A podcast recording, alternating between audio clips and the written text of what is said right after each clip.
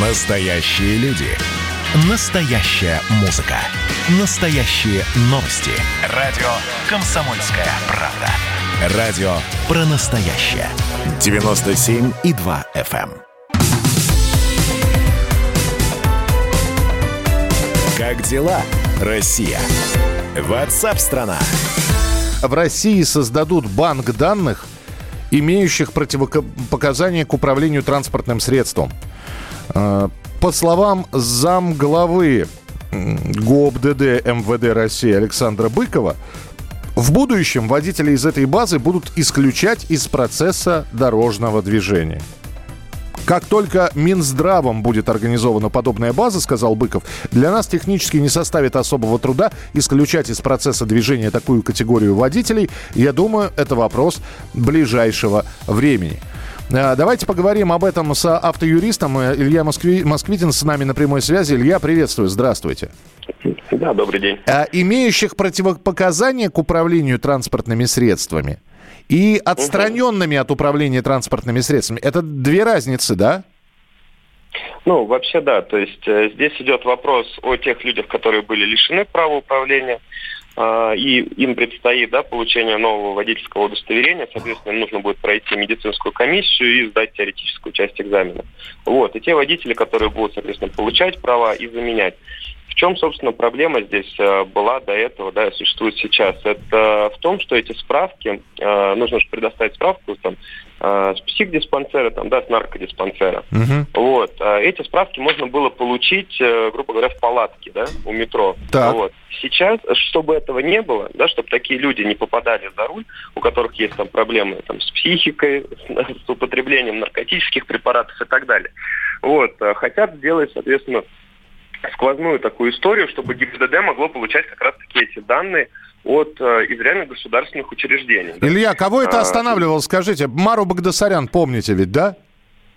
Помним. Ну, у нее что же там, а, она была по ряду болезней, как выяснилось, отстранена от вождения машины и попадалась, ее видели за рулем, даже после того, как ей было запрещено садиться за руль транспортного средства. Ну, смотрите, здесь эта история все-таки придумана более массово, да, а Мара Багдасарян это такой частный, единичный, наверное, случай. Мгм. Вот, то есть массово, если смотреть с точки зрения МВД, когда придумывают какие-то да, нововведения, они смотрят э, на статистические данные. Статистически это должно повлиять хорошо, что не сможет человек при получении прав использовать э, поддельную купленную справку, да, прийти. То есть э, он будет понимать, что если он стоит на учете в наркодиспансере, то, скорее всего, за руль ему э, сесть не получится. И нам с вами будет спокойнее от этого на дорогах.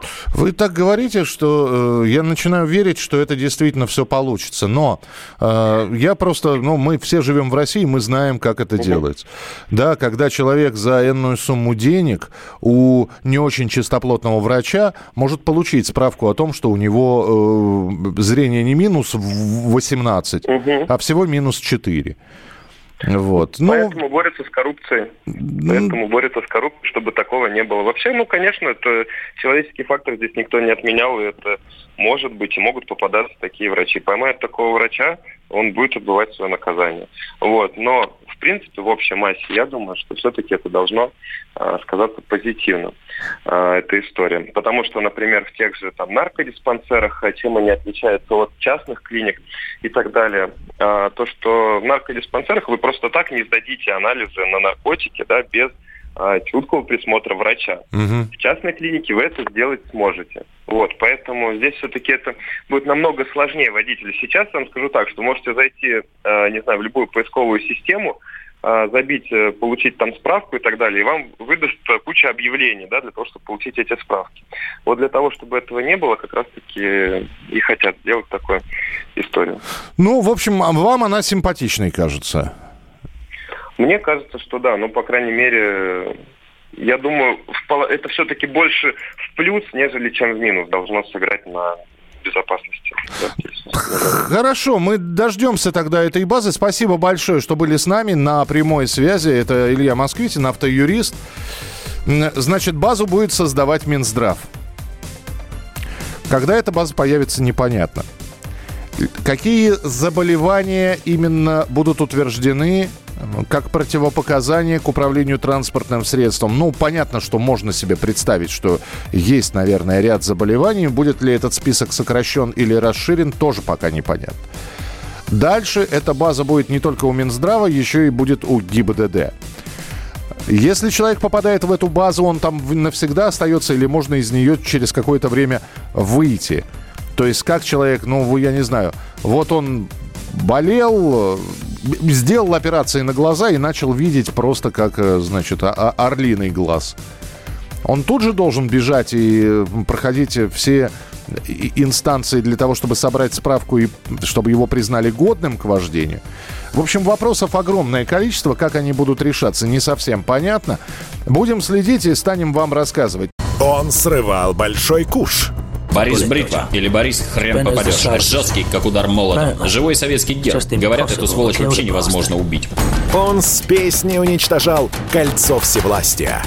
Шаланды полные фекалей В Одессу голый приводил и угонял бумер. Мы же люди искусства. У нас все должно быть красиво, лицо и все такое. Пушкин, кстати, сам бухал и в сельской бане с барышнями безобразничал. А теперь он пришел на радио «Комсомольская правда». Каждый понедельник в 6 часов вечера Дмитрий Гоблин-Пучков с толком, расстановкой и старым добрым сарказмом обрисовывает слушателям обстановку в стране и мире. Каждый понедельник – в 18.00 по московскому времени. Подключайтесь. Гоблин плохого не посоветует. Мы тут порт-ячейку организовали. Бычью России называется. Я секретарь, это мой актив. А вы кто такие?